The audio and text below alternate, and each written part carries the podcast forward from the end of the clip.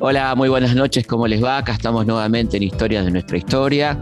Hoy con un invitado de lujo, Ricardo Cohen, más conocido como Rocambole, un artista extraordinario que muchos conocen por las tapas de Los Redondos, por muchas cosas, pero es un, un artista de una enorme trayectoria, así que vamos a hablar de su vida, de su obra, en este tiempo tranquilo que tenemos los viernes a la noche. Así que, bueno, muy bienvenido Ricardo, muchas gracias por estar ahí. Al contrario, gracias por convocarme. Bueno, vamos a hablar un poco de, tu vida artística, de, cómo era, cómo fue tu, infancia. Naciste en Parque Patricios, ¿no? Sí, yo nací en Buenos Aires, es cierto. Pero lo que pasa es que vine de chico a La Plata. Mis padres vinieron a trabajar acá a La Plata y yo, no sé, tendría dos años cuando llegué a La ah, Plata. Así que claramente estoy muy, más platense que porteño. ¿Y eso era eh, allá por, eh, por, por, qué años era esa, esa infancia en La Plata? Mi infancia en La Plata transcurrió entre los, digamos, todo el primer gobierno peronista prácticamente, porque eh, más o menos desde el 46 este, hasta, bueno, en adelante. La ciudad, la ciudad de Vaperón entonces. Así es, la ciudad de Vaperón. Ajá. ¿Y ya, ya te empezaba a interesar la cuestión plástica en la, primaria? ¿Tenías algún gusto particular por, por el dibujo, por, las cuestiones plásticas? E, e, es una cosa que yo siempre digo en, las charlas que me invitan o cuando estaba dando clases en las clases. Pienso, este, y casi siempre lo digo, que los seres humanos eh, aprendemos a una edad muy temprana tres cosas que eh, Dos de ellas son muy importantes y las aprendemos a la misma edad. Una de las cosas que aprendemos alrededor de los dos años, dos años y medio, es a caminar. Cosa que evidentemente es muy importante, la movilidad, la motricidad. La segunda cosa que aprendemos es a comunicarnos. Aprendemos el lenguaje, hablar. Eso es lo que nos hace seres humanos o sea, toda la cultura, todo lo que puede transmitirse a través de la comunicación. Y hay una tercera cosa que no sé si es tan importante, pero está también ahí. A un bebé de alrededor de dos años, dos años y medio, si uno le da algo que pueda realizar un trazo, empieza inmediatamente a dibujar, con una tiza, con un lápiz, con una virome, con lo que fuere. Y sigue dibujando, este, más o menos hasta alrededor de los cinco años este, le entusiasma hacerlo. Todos lo hemos hecho. Yo como, como vos y como tantos otros. Sí, sí.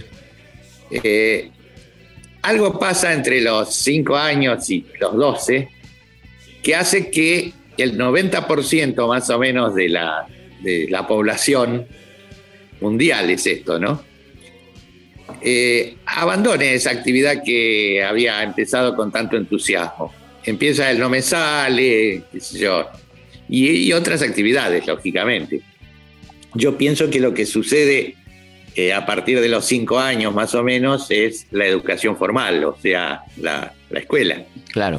Y me parece que la escuela privilegia a lo mejor otros, otros saberes, otras prácticas, otras sapiencias y deja bastante de lado aquello que tiene relación con aquello que llamamos arte. No, no quiero decir con esto que no haya educación o escuelas donde se practique y haya clases de dibujo o, de danza o de canto o, de música, pero quizás no se le da el mismo énfasis que a otras materias que tienen más que ver, yo diría, con un, mundo eh, que es más mercantil. O sea, o sea que uno podía repetir el grado, por lo menos en mis tiempos, si andaba mal en matemática. Pero si cantaba mal, si bailaba mal o si dibujaba mal, nadie, nadie repetía el grado por eso. Bueno, teniendo en cuenta eso, es que pienso que, bueno, es lógico que vivamos en un mundo donde más o menos todo se compra, se vende, todo tiene relación con alguna, con alguna sumatoria. este, me acuerdo las clases de contabilidad en la escuela secundaria, es como que la, eh, digamos, la educación forma una cosa como, llamémosle, una, mentalidad donde todo tiene un precio, algo así. Claro, qué interesante esto que decís, que todos dibujamos, todos tenemos pasión por, el dibujo cuando somos chicos, nos regalan lápices, nos regalan cuadernos, y eso después va quedando, ¿no? Va quedando de lado donde yo creo que coincido con vos que algo tiene que ver la escuela, que eso no continúe, ¿no? Hay algo ahí de la educación formal que frena ese ímpetu creativo que traemos casi naturalmente, ¿no? Y hubo, hubo una época en que, yo creo que ahora no lo es tanto, en que si un adolescente que terminaba a lo mejor el, el colegio secundario le decía a sus padres, voy a estudiar bellas artes, y el padre habitualmente contestaba, sí, fenómeno, pero ¿de qué vas a vivir? Claro. O, eh, mientras tanto, ¿vas a hacer alguna otra cosa más útil? ¿O vas a aprender algún oficio o algo así? Claro, claro, total. Y, empezaste a, estudiar en la universidad, en la Escuela Superior de Bellas Artes de La Plata en una época movida, ¿no? Allá a mediados de los 60. ¿Cómo, era, ¿cómo era ese clima tan interesante de, de los 60 en, estudiar arte. En los 60 en, lo, estudiantil era bastante intenso. Había cantidades de agrupaciones y, digamos, respaldadas por cantidad de partidos políticos. Este, vivíamos este, de, de, asaltos en, claro. digamos, en, muchas situaciones. Por ejemplo, cuando yo a poco tiempo que yo ingresé a, la facultad, la que hoy es Facultad de Bellas Artes, en esa época era escuela superior. Eh, al poco tiempo hubo un golpe militar, el de el general Onganía en 1966. Y como yo participaba de una, de una agrupación que no estaba respaldada por ningún partido político, una agrupación independiente, que la tomaban un poco en broma, en solfa, este, porque digamos que teníamos ideas muy mezcladas de cosas que leíamos. Claro. Este, y te digo, esa agrupación, eh, el resto la llamaba eh, anarco-orientalista. para ponerle un nombre. Está bueno.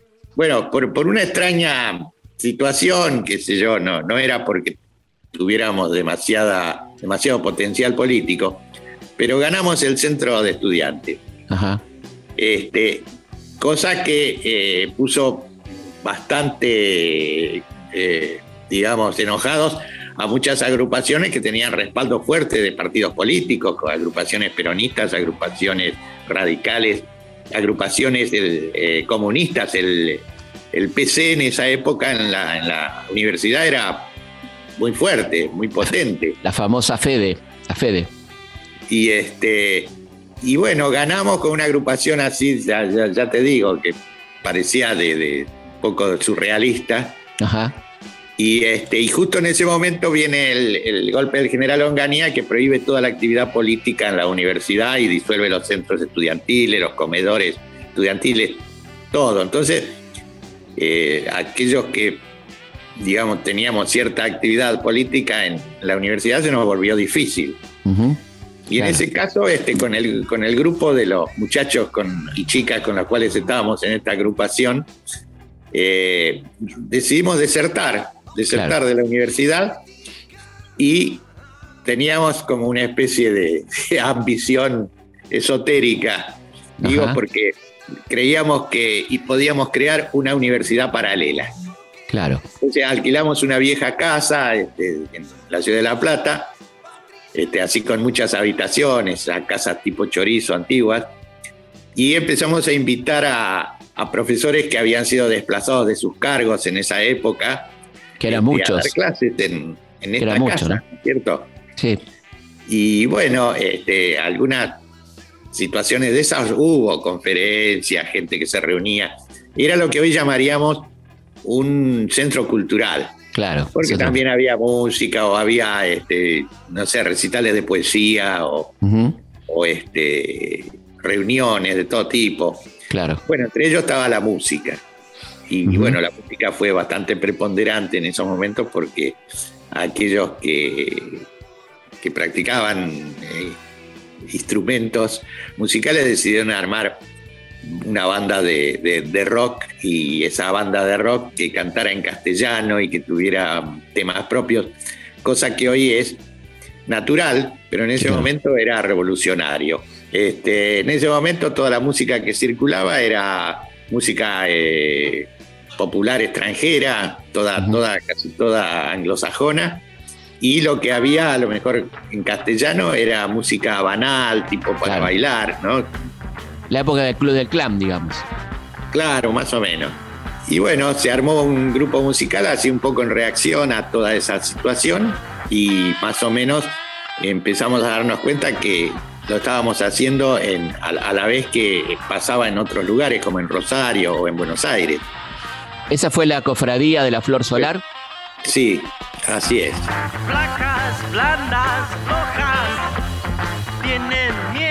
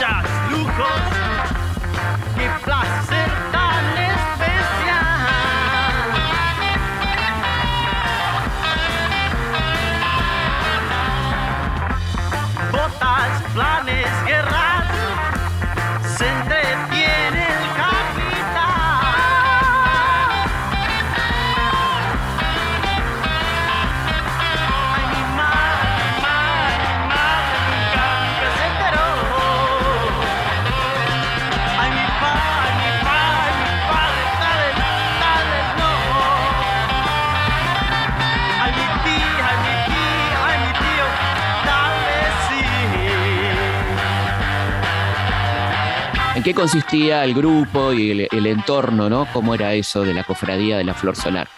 Bueno, en principio era, era una comunidad. Nosotros decíamos eso porque vivíamos todos juntos en una casa y eh, teníamos una caja común donde sacábamos el dinero para el alquiler de la casa, para la comida, etcétera, etcétera. Y vivíamos fundamentalmente de la artesanía, de esa artesanía urbana que, que empezó justamente en esa época también. Este, trabajábamos el cuero, los metales, etcétera. Y además estaba la banda de, de- de músicos, de que bueno, a partir de algún momento también eso fue parte de lo- los ingresos de, de esa comunidad. Claro. Y en esa época, ¿qué, qué artistas te era, en qué artistas te referenciabas? ¿Quiénes eran tus, tus modelos, digamos, de alguna manera? Bueno, es- en es- esa época, toda la, la- la- esa década del 60, eh, hubo algunas este, situaciones así de tipo musical que fueron preponderantes. En principio, en el ambiente estudiantil funcionaban mucho las peñas folclóricas. Claro. El folclore ahí tuvo un, digamos, un gran auge. Y por otro lado, habían aparecido los Beatles. Entonces creo que es- esas conjunciones fueron la- las que dieron forma a lo que hoy podríamos llamar el rock nacional. Este, incluso yo creo que en los primeros tiempos de- del, del rock nacional menciono, por ejemplo, a Morris y, y tiene como un tufillo tanguero el- Claro.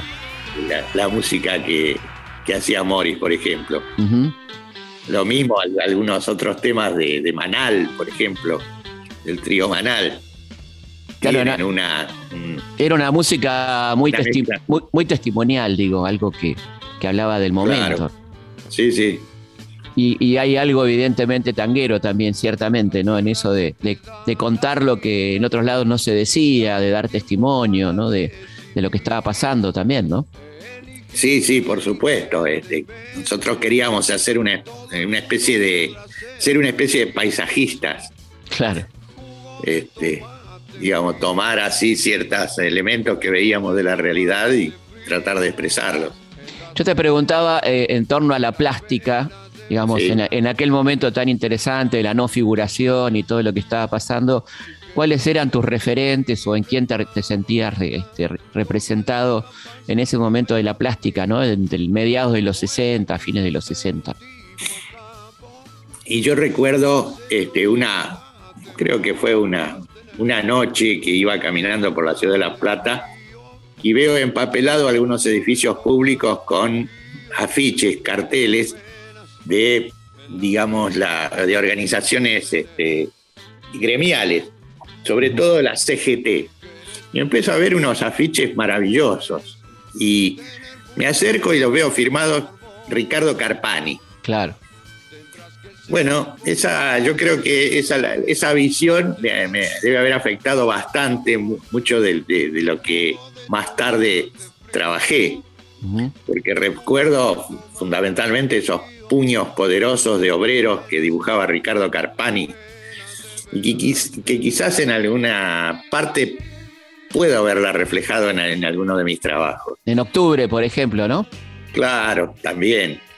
Y, este, y bueno, justamente también, como vos dijiste, la, la- la nueva figuración, de vez en cuando iba con algunos amigos a, a Buenos Aires y, y recorríamos un poco lo- lo- algunas galerías.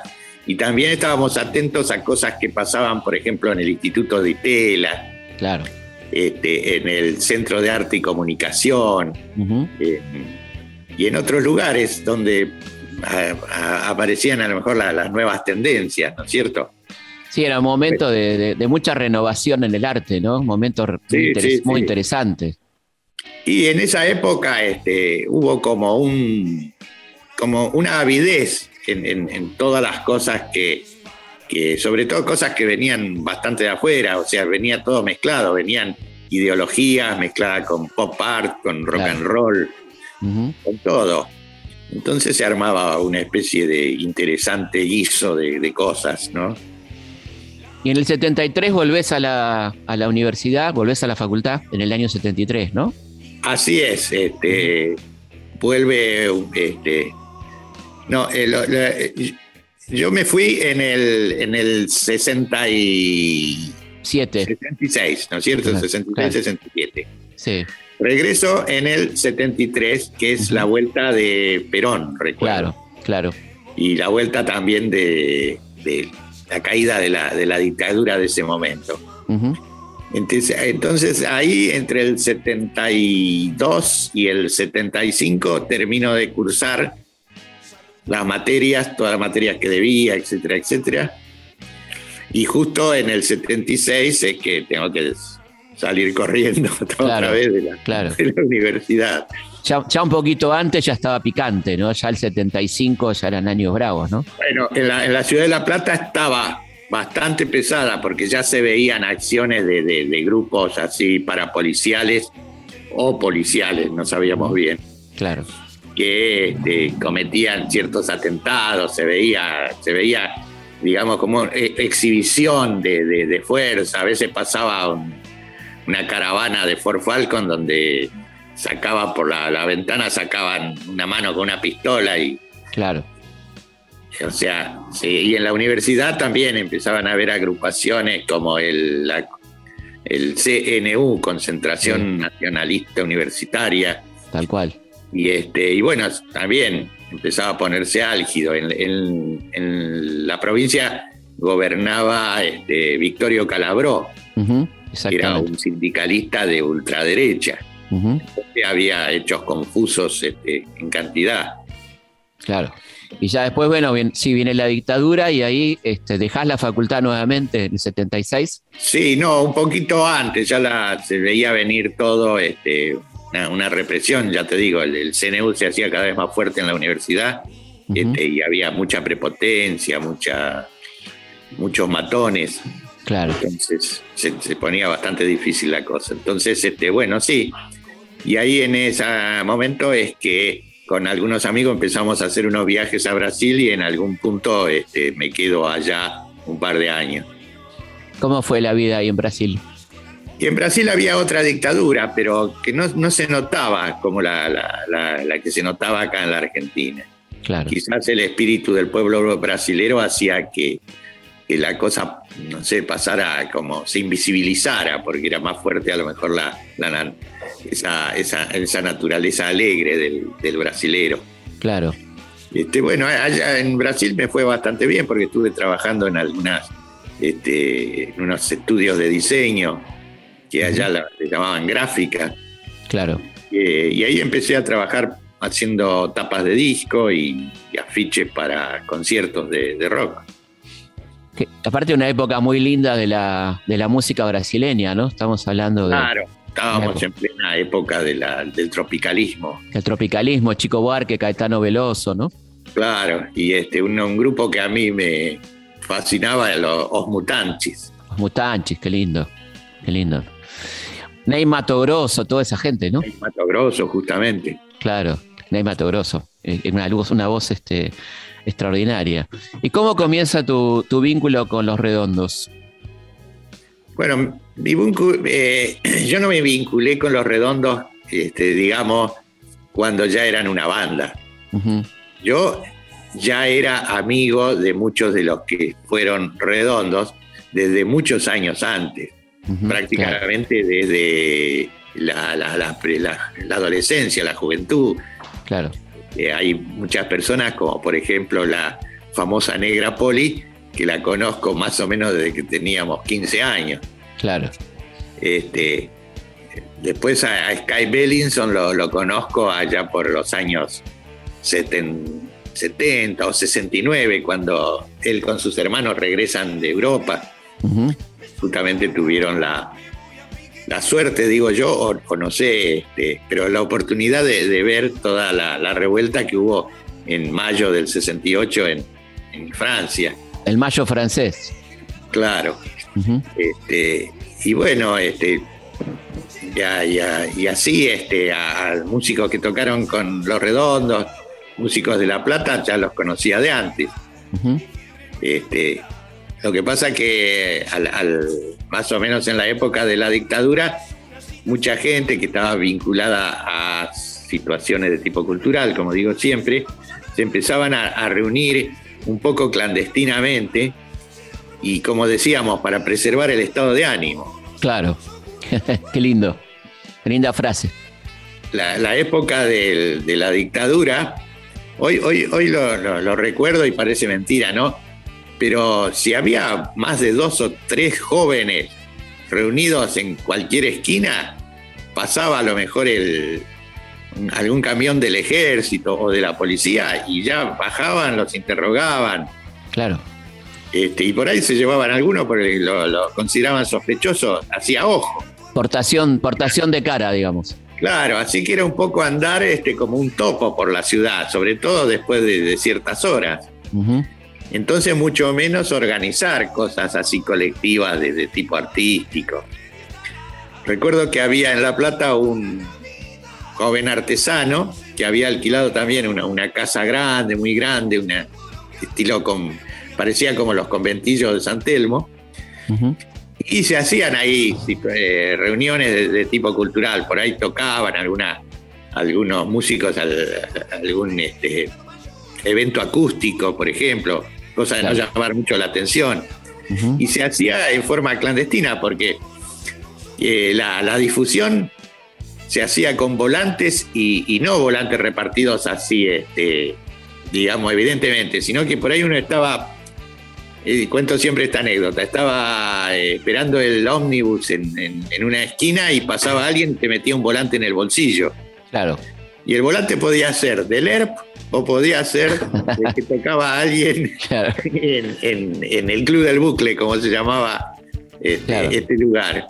Y bueno, ahí empezaron también este, algunas, este, ahí tocaron al- alguna vez este, bandas previas a los redondos que había armado Sky Bellinson. Bien llegó a tocar Miguel Cantilo, o a lo mejor venía alguna gente de, de Buenos Aires como este, Alejandro Medina y hacían así un show, pero todo muy oculto. Claro, subterráneo, digamos. Sí, sí, sí, absolutamente. Y ahí, y ahí empezaste a ilustrar este, afiches o esta- alguno de estos volantes. Eh, ¿Pudiste hacer la gráfica de ellos, de alguno de ellos?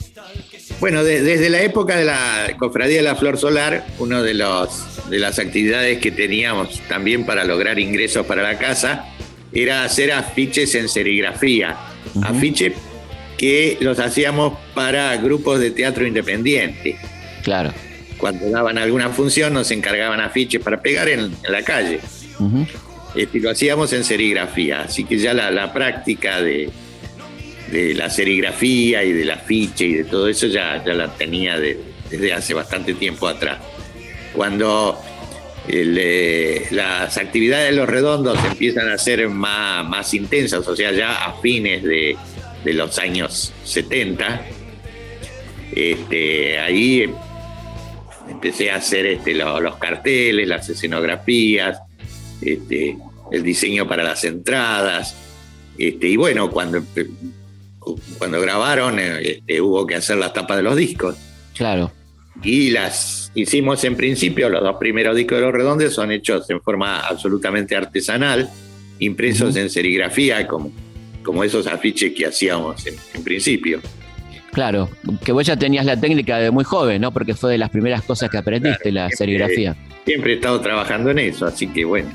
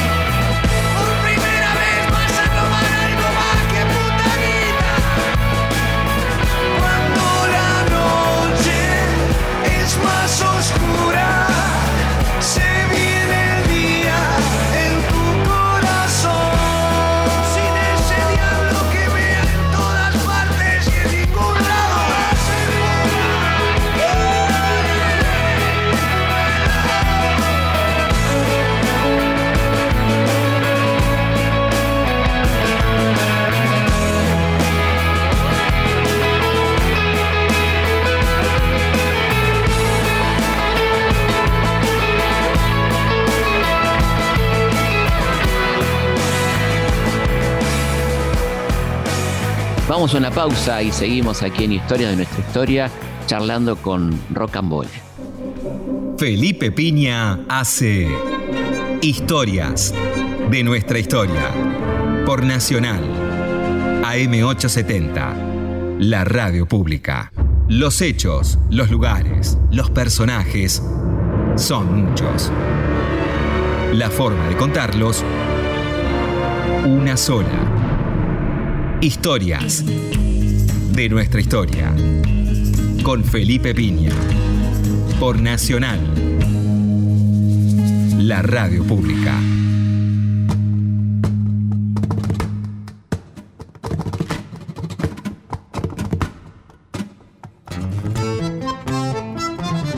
Seguimos en Historias de nuestra historia. Bueno, quería pasar nuestras vías de comunicación, consultaspigna.gmail.com, nuestro mail, nuestra página de Facebook, Felipe Pigna, página oficial, y también nuestro Instagram, felipe.pigna, arroba felipe.pigna. Les cuento que comenzamos el curso del CONEX, nuevo curso del CONEX, eh, los miércoles a las 20, en este caso de 1983 al 2001. Se pueden inscribir en la página del CONEX, sconex.org Ahí este, nos encontramos todos los miércoles, ya terminando este último tramo del curso de Historia Argentina, al que se pueden incorporar en el momento que quieran, en el lugar del mundo donde estén, porque queda grabado una semana y si hay diferencia horaria, no hay ningún problema. Historias de nuestra historia, con Felipe Piña, por Nacional, la radio pública. Seguimos en Historia de nuestra historia charlando con Ricardo Cohen, más conocido como Rocambole. ¿Y cómo era la, idea de tapa? ¿De quién surgía? ¿Vos lo proponías? ¿Te lo proponían ellos? ¿Cómo era la, idea de la tapa? Bueno, en general, eh, para, para la idea previa, o sea, el concepto general del disco, alguna reunión había, como para decir, bueno, vamos a trabajar sobre este tema. Después, por lo demás, yo tenía absoluta libertad de hacer lo, lo que quería, de la misma manera que los músicos iban, trabajaban sobre ese concepto. Así que después reuníamos las, lo que habíamos hecho y ahí salía el, cóctel, como decíamos. El cóctel de, música y arte, ¿no? Sí, la, idea, esto también lo repito siempre, era que un disco no era solamente unas canciones agrupadas. Creíamos que un disco era como una obra, como, como una ópera. O sea, que era la reunión de diversas eh, disciplinas artísticas en, alrededor de una idea. Entonces pensábamos que eh, el disco estaba soportado por tres columnas fundamentales, que eran primero obviamente la música, después la, lírica y la poética, y eh, también todo, todo lo que fuera visual. Las tres columnas, digamos, desarrollaban el mensaje. Claro. Y como digo siempre, la idea era que si faltaba alguna de esas columnas, el mensaje quedara incompleto. O sea que se terminaba de desarrollar cuando se estaban presentes las tres circunstancias. ¿Vos escuchabas las canciones antes de, hacer la gráfica? ¿Cómo era ese proceso? No, no podía escucharlas porque trabajaba en paralelo. Ah, claro. ya te digo, hacían, se decidía, por ejemplo, con el segundo disco de Los Redondos. Vamos a hacer un disco en homenaje a, la revolución mundial, a todas las revoluciones en la historia de la humanidad. Bueno, entonces yo me iba a trabajar con esa idea y empezaba a hacer, desarrollar bocetos de todo tipo y este, los músicos a, trabajar en eso también. Claro. después se reunía. Yo, yo, no, no hubiera tenido tiempo de primero escuchar los temas y después desarrollar la, idea de la tapa porque, primero porque los músicos casi siempre son ansiosos y, y este, apenas terminan de grabar un disco ya quieren que esté ese disco en la calle. Y por lo tanto el arte del disco ese también. El arte ya estaba listo en la medida que estaban listas ya todas las canciones. No, no niego que a veces yo iba a, ver alguna grabación, ¿no es cierto? Algún ensayo o algo así. Este, pero no, nunca, nunca sabía, nunca tenía un tema terminado para escuchar y, después ponerme a pensar. ¿Cómo fue la, inspiración para, octubre, que es una etapa tan potente, ¿no? Donde hay mucho Carpani, efectivamente, ¿no? Sí, sí, ahí hay bastante de Carpani, obviamente. Y la inspiración era, lo, primero que hice fue empezar a, a mirar este, así en libros de historia del arte o del diseño, eh, ideas de, de- de afiches que tuvieran que ver eh, con política. Y bueno, vi la- los avisos que hacían algunos grabadores anarquistas a principios del siglo acá en Buenos Aires para la, para la Fora o algunos de esos. Claro, También este, afiches de la Guerra Civil Española y también este, todo eh, el arte de, de la Revolución Rusa. claro. Sí, es muy, es muy Ein- eh, Einstein también está ahí presente entre Carpani. Claro, sí, hay, hay un, hay un realismo, realismo socialista potente, ahí, ¿no? Sí, no sé si es realismo. Eh, imaginería socialista, le diría yo. Eh, Queda, queda más lindo, suena más lindo. Absolutamente, suena más lindo. Hay tapas muy, muy emblemáticas, ¿no? Y vos, vos contás un poco cómo fue la tapa de Luz Belito, ¿no? Que, que fue muy Sí, sí. particular, como, como con ese encuentro de, de una foto de un esclavo yanqui. Con- Contanos un poco cómo fue esa historia, ¿no? Sí, es este. La historia es que en, en un momento encuentro una, una foto, más bien era un daguerrotipo, de un esclavo este, de los estados sureños ahí en, en Estados Unidos, que lo habían agarrado, lo habían corrido con perros, parece, lo habían agarrado y lo había, inmediatamente le habían puesto una, un collar con cadenas, una argolla con cadenas. Y esa foto realmente muy impresionante porque se veía la impotencia de un esclavo de esos este, musculosos, poderosos. Claro. Se veía la impotencia del esclavo, así todo transpirado. Y bueno, con esa fotografía este, estaba trabajando algunos bocetos y este, para, para la tapa de los velitos se me ocurrió que podía, podía implementar alguna idea sobre eso y hice un- una incursión en la, en la escultura, en el modelado Ajá. me conseguí este, arcilla en un taller de una, de una amiga que hacía cerámica y hice un, un busto, un pequeño busto con la inspiración de, de ese esclavo. Y este, cuando me dicen el nombre que se le iba a poner al disco, justamente digo Luz Belito, se me ocurrió hacer un- una especie de, de chacarrillo con respecto al, al nombre. Y le Luz, puse una vela en la cabeza al, claro. a la escultura. Bueno, después la fotografía de esa escultura quedó para la tapa del disco. Claro, porque está ahí la, la cera derretida de esa vela, ¿no? Así es. Ahí, ahí está la cosa, ¿no? Y otro que es muy interesante es la, la de Bacban está liquidado. eh, ¿Cuánto tiene que ver Goya en esa tapa, no? Sí, sí, ahí este, en esa época recuerdo que estaba pensando en la idea de la tapa. Y bueno, era la época de, del- de los sucesos de la tablada. Y este. Y bueno, se notaba que no todo estaba resuelto con, con la democracia. Claro. Todavía había muchas cosas que estaban ahí pendientes, muchas situaciones oscuras. Y, este, y justo había leído una anécdota de- del pintor Goya, que este, en, cuando se, se revoluciona, se revela el pueblo español, este, en la época que Napoleón había puesto preso a Fernando VII, este, entra la- el ejército francés a, a- a España y hay una gran represión a los alzamientos de- del pueblo. Y justamente el 2 de mayo de 1808 este, hay, una, hay unos fusilamientos de- de- que hacen lo- lo- los soldados franceses Claro. y que Goya tuvo oportunidad de, de asistir a través de una mirilla, de una, de una vieja construcción. No sé, creo que era un- una iglesia o algo así, y ve cómo, cómo ejecutan a los, a, a los este, españoles. Entonces, eso le sirve de inspiración para su, su cuadro, Claro. el fusilamiento del 2 de mayo. Exactamente. Entonces, este, a mí se me ocurrió hacer una ventana donde alguien mirara algún hecho así similar y se me ocurrió directamente poner este, el, el cuadro de Goya, pero haciéndole una sustitución. Ujú, reemplacé a, a los soldados franceses por enfermeras de la Cruz Roja, Claro. creando así como una doble mirada este, enigmática. Sí, un cuadro, un- una tapa notable, ¿no? Realmente. Y, y la que da para, para mucho es este último Bond de Finisterre, ¿no? ¿Cuál es la historia de esa tapa?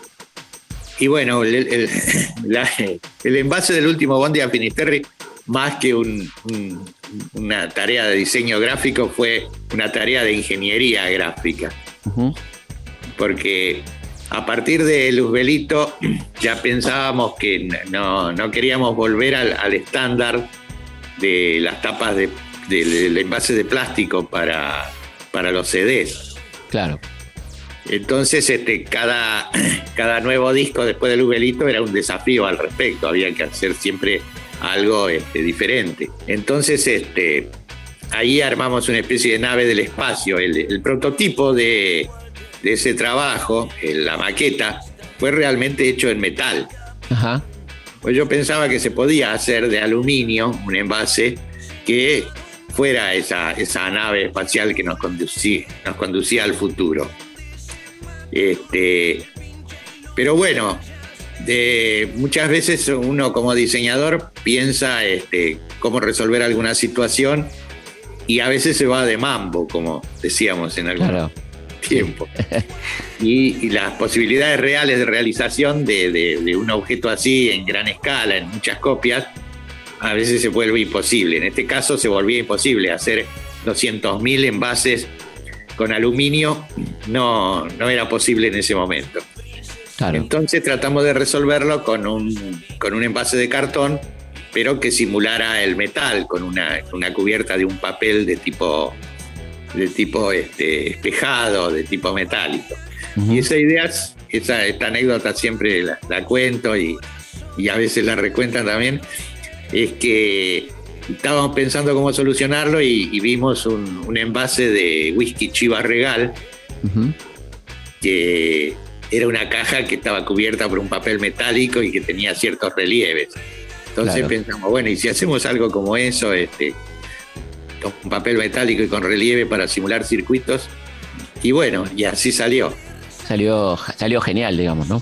Maravillosa. Una de las tapas más recordadas, ¿no? De, del rock, me parece. Sí, una de las más trabajosas para en lo que a mí respecta. claro. Y también, este, bueno, has hecho historieta. ¿Cómo te llevas con la historieta, con ese género tan lindo? Bueno, yo, yo creo que nací al- al- al- a la plástica y al dibujo y al, y arte a- con las historietas, porque justamente otra de las épocas interesantes que me tocó vivir cuando niño fue el gran auge de la historieta argentina. Claro, época de oro. Hora cero, todas esas cosas, ¿no? Antes, Hora Cero ya es de los 60. Claro. Estoy hablando de épocas en que Patoruzú tiraba Ajá. 200.000 ejemplares por semana. Claro, Como- es- es como- era como el diario Clarín. claro, Era claro. extraordinario. Una cosa de loco. Entonces este, estaba Rico Tipo, este, Piff Puff, este, bueno, todas las de la editorial Columba, este, Fantasía, eh, este, había no- novelas, había este, fotonovelas, Claro. este, bueno, revistas como Tidbits, este, Intervalo. Este, era, era costumbre de la gente que iba a las terminales de ómnibus o de, o de trenes, antes de tomar el tren, comprarse, qué sé yo, cuatro o cinco revistas de esas gordas y llevárselas para leer en el tren. Era de ahí, de viene, de, de esa época viene tu seudónimo, ¿no? Rocambole viene de las aventuras de Rocambole. Un poco más atrás, ¿eh? Ajá, Este, sí, Rocambole es un folletín de fin del siglo XIX. claro. Sí, sí. Este, pero que se edita en la Argentina, la editorial Thor lo edita alrededor de 1930. Claro. Y mi viejo, que era gran lector así de, de pulps o pulps, Ajá. este, de novelitas policiales, de todo lo que saliera así en, en edici- ediciones baratas, este, había, tenía toda la colección, los 40 tomos de las hazañas de Rocambole. Alucinante. Entonces tuve oportunidad de, de leerlas cuando era chico. Y bueno, de ahí surge el apodo. El apodo. Y volviendo a la historieta, eh, esa presencia de la historieta en tu vida te llevó después a, a querer hacerla, vos y tus historietas. Ah, bueno, en, cuando en mi estadía en Brasil, en esa, en ese estudio de diseño, tenían un, como cliente una editorial que publicaba unas revistas este, infantiles, así de tipo Villiquen o Antiojito. Entonces en un momento dado me encargan a ver si podía hacer una, una historieta que tuviera una raíz bien brasileña, porque había muchas historietas en Brasil, pero eran todas importadas. Claro. No había casi historietas este, que fueran esencialmente brasileras. Entonces me puse a investigar y empecé a idear una historia de, de cangaceiros. Estaba, me había este, influenciado bastante Antonio Das Mortis. Claro, sí, sí, cómo no.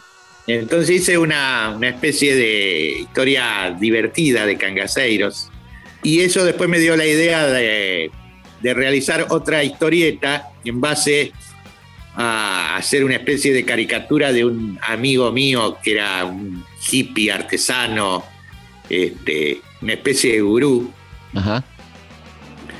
y que se, se hacía llamar Samba. Entonces a esa historieta, le, que era, era una página nomás, donde se desarrollaba y siempre tenía como un final cómico, le puse las formidables aventuras del varón Zampa. Bueno, este, esas se publicaron en principios de los 80 en la revista Cerdos y Peces. Ah, una gran revista de Enrique Sims. Sí, así es. Para, para, bueno, te quería este, agradecer por este tiempo, te quería agradecer también por el hermoso regalo que me mandaste de la serigrafía de San Martín, que es muy ah. linda, que la tengo acá en casa en lugar ahí preponderante este, y por la buena onda, así que un lujo tener un, algo tuyo. Este, y bueno, agradecerte por este tiempo. Gracias. La idea de San Martín, eh, hacer un San Martín en serigrafía era, tiene su raíz en aquellas épocas que justamente estábamos hablando, en, las épocas en que llevaba la, revista Villiquen a la escuela para recortar a los próceres y, pegarlos en el cuaderno. Hacer las figuritas. Así es. Bueno, Ricardo, muchísimas gracias. Ha sido un placer y un lujo. ¿eh? Gracias, igualmente. Gracias. Bueno, estamos llegando al final de este programa que hemos dedicado a esta entrevista exquisita con Ricardo Cohen, el querido Rocambole, parte fundamental, esencial de los redondos con su arte, ¿no? Y todo lo que ha hecho a lo largo de su vida, los afiches, tantas cosas que, que han marcado parte de nuestra historia. Así que bueno, nos volvemos a encontrar como siempre aquí en Historia de nuestra historia el próximo viernes a las 22 por Radio Nacional, la radio pública.